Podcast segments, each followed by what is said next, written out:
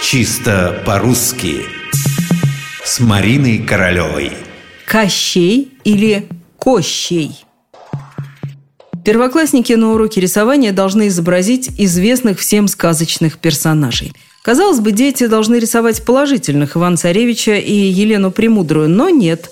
Учительница знает, что в конце урока получит в основном портреты Бабы-Яги и Кощея Бессмертного – Ничего не поделаешь, у отрицательных героев есть собственное отрицательное обаяние, и оно бывает сильнее положительного. Однако вот что интересно. Под изображениями сказочного Кощея разные подписи. Кто пишет «Кощей», кто «Кощей». Бессмертный тоже пишут по-разному. Где с большой буквы, где с маленькой. Даже учительница призадумалась. А как вы думали? И словари приводят разные варианты. Правда, разобраться все-таки можно. И мы это сейчас попробуем сделать. Итак, Кощей или Кощей – сказочное лицо. Как пишет толковый словарь Даля, вроде вечного жида с прилагательным «бессмертный». В словаре «Кощей» пишется через «а». «Кощей», как считает Даль, происходит от слова «костить», что означает «грязнить», «гадить», «пакостить», «марать», «сорить», «бронить».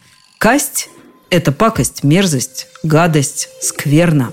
Впрочем, как полагает все тут же Даль, Кощей со временем был переделан в Кощея от слова «кости».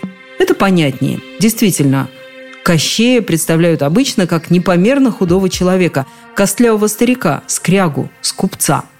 Некоторые словари указывают на то, что Кощей – вариант устаревший. Сейчас чаще пишут Кощей. Существует, кстати, еще одна версия, не связанная с костями – Якобы было такое ругательство в XII-XIII веках. Кощей означало «раб». Это в какой-то степени и Даль подтверждает.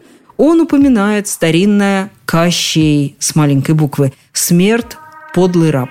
Что же до бессмертного, это слово пишется с прописной буквы, то есть большой.